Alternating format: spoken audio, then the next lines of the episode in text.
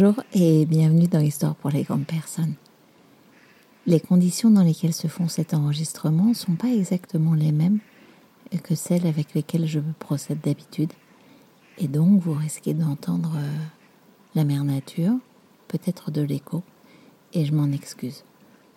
On se retrouve aujourd'hui pour le troisième épisode.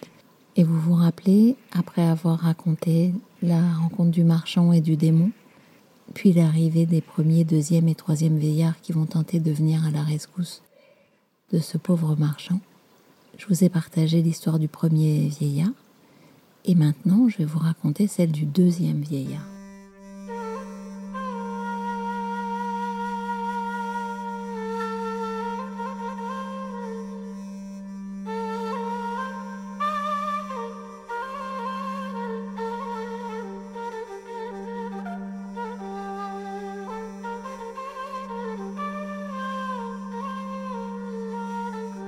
Deuxième vieillard est accompagné de deux chiennes. Il s'adresse au démon. Sache, ô souverain des génies, que ces deux chiennes sont en réalité mes frères aînés. Lorsque mon père mourut, il nous légua trois mille dinars. Je choisis pour ma part d'ouvrir un négoce. Mon frère aîné vendit sa boutique mille dinars. Avec le produit de cette vente, il acheta des marchandises et s'équipa pour aller négocier dans des pays lointains, où il séjourna durant toute une année. Au bout de ce temps, je vis un mendiant se présenter devant mon échoppe. Dieu pourvoira à tes besoins, lui dis-je. Il fondit en larmes et me demanda si je ne le remettais point. Je le fixai et reconnus mon frère aîné. Je me précipitai dans ses bras, lui fis gravir les marches et lui demandai ce qui avait bien pu arriver. C'est même inutile d'en parler, répondit-il. Ne t'avais-je pas prévenu contre les voyages, lui dis-je? C'est ainsi qu'en a décidé le Tout-Puissant, et il ne sert à rien d'épiloguer. Je suis maintenant complètement ruiné. Je le conduisis au hammam, l'habillai d'une robe des plus riches, et l'emmenai déjeuner chez moi. Je décidai de calculer mes bénéfices de l'année et de les partager avec lui sans toucher, bien entendu, au capital. Les comptes firent apparaître un gain net de mille dinars. Je louai Dieu le Très-Haut et fus empli d'une joie extrême. Je partageai équitablement cette somme entre nous, ce qui lui permit de prendre un nouveau négoce. Mon autre frère décida à son tour de partir en voyage. Malgré nos prières, il réalisa tous ses biens, acheta de nombreuses marchandises et prit la route avec d'autres négociants.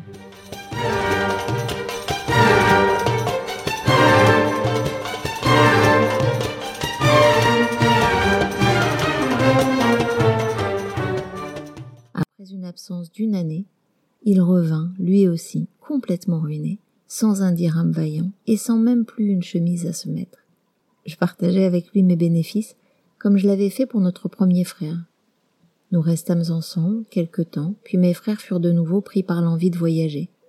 Ils me prièrent de les accompagner, mais je refusai net en disant Que me proposez-vous là? De gagner autant que vous gagnâtes une première fois?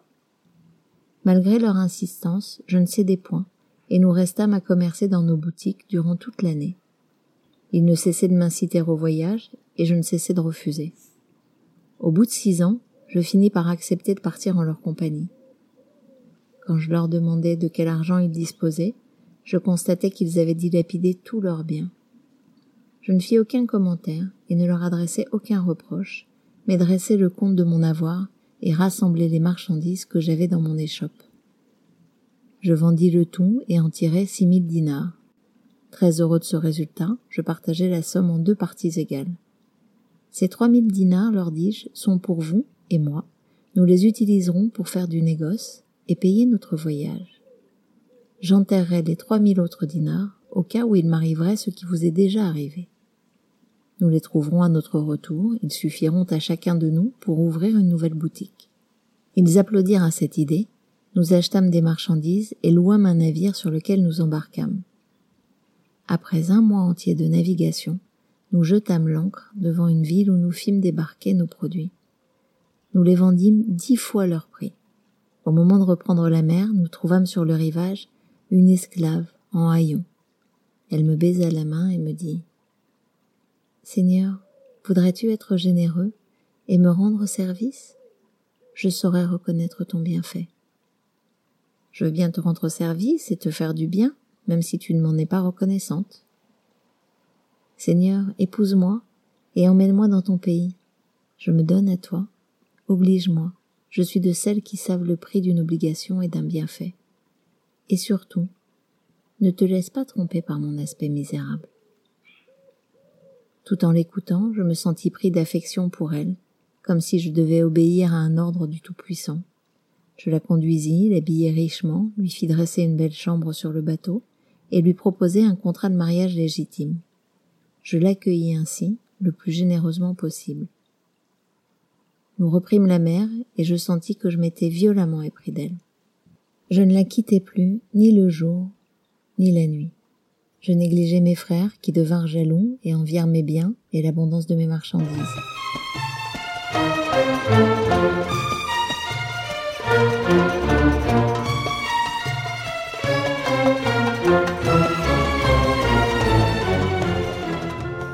Ils considéraient ma fortune avec cupidité et envisageaient mon meurtre et le vol de mon argent. Ils s'entretinrent de l'affaire et s'attemparent à leurs actes des plus belles couleurs. Ils me surprirent aux côtés de ma femme, se saisirent de nous et nous jetèrent à la mer. Mon épouse se réveilla, fut agitée d'un frisson et se transforma en génie qu'elle était. Elle me chargea sur son dos et me déposa sur une île où elle me laissa seule pour ne revenir qu'au matin et s'adresser à moi en ces termes.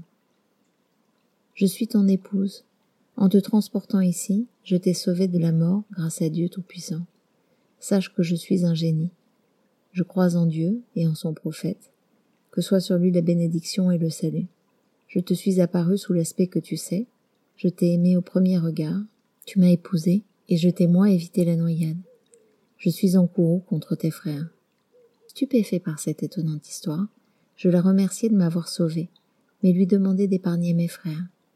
Je lui fis par le menu le récit de tout ce qui était advenu entre nous. Je m'envolerai cette nuit même, dit-elle, pour les rejoindre, faire sombrer leur bateau et qu'ils périssent. Je te conjure de n'en rien faire. Le proverbe ne dit-il pas Sois généreux pour l'homme indigne, son propre crime le punit? Ce sont mes frères malgré tout. Comme elle persistait dans son intention, j'implorai sa bienveillance. Elle me transporta par les airs et se posa sur la terrasse de ma demeure. J'allai retirer notre argent de sa cachette, et après avoir fait des visites d'usage à mes voisins, je me rendis à ma boutique. J'achetai de nouvelles marchandises et ne revins chez moi qu'à la nuit. J'y trouvai ces deux chiennes, attachées.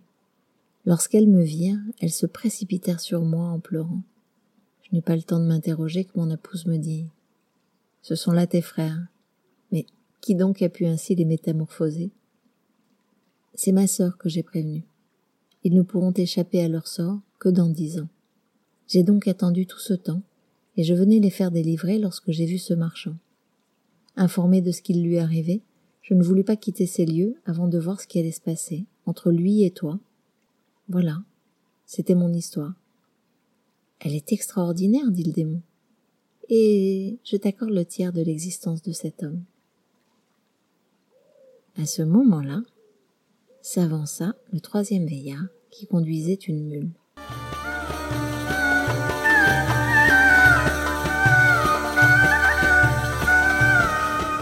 Il s'adressa ainsi au démon.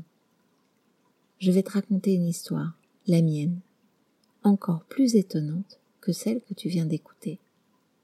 Elle vaudra bien que tu m'accordes en grâce le dernier tiers de la vie de ce marchand pour acheter son crime. Le démon ayant acquiescé, le veillard parla en ces termes. Et ça, vous allez le retrouver dans le quatrième épisode de cette série d'été des mille et une nuits d'histoire pour les grandes personnes. Merci d'avoir écouté, j'espère que vous avez pris du plaisir, au moins autant que moi j'en ai pris à vous raconter. J'espère que vous avez goûté les bruits d'arrière-fond. C'est juste absolument magnifique. C'est vert, le soleil est haut, et il y a cette espèce de quiétude, cette espèce de trait d'union qui relie à l'éternité. Merci d'avoir écouté Histoire pour les grandes personnes. N'oubliez pas de vous abonner, il suffit de Demandez à être notifié sur Apple, Google Podcast, Spotify, Deezer, Tumulte, enfin que sais-je, partout où vous écoutez ces podcasts, pour être averti chaque fois qu'un nouvel épisode sort. À bientôt. Au revoir.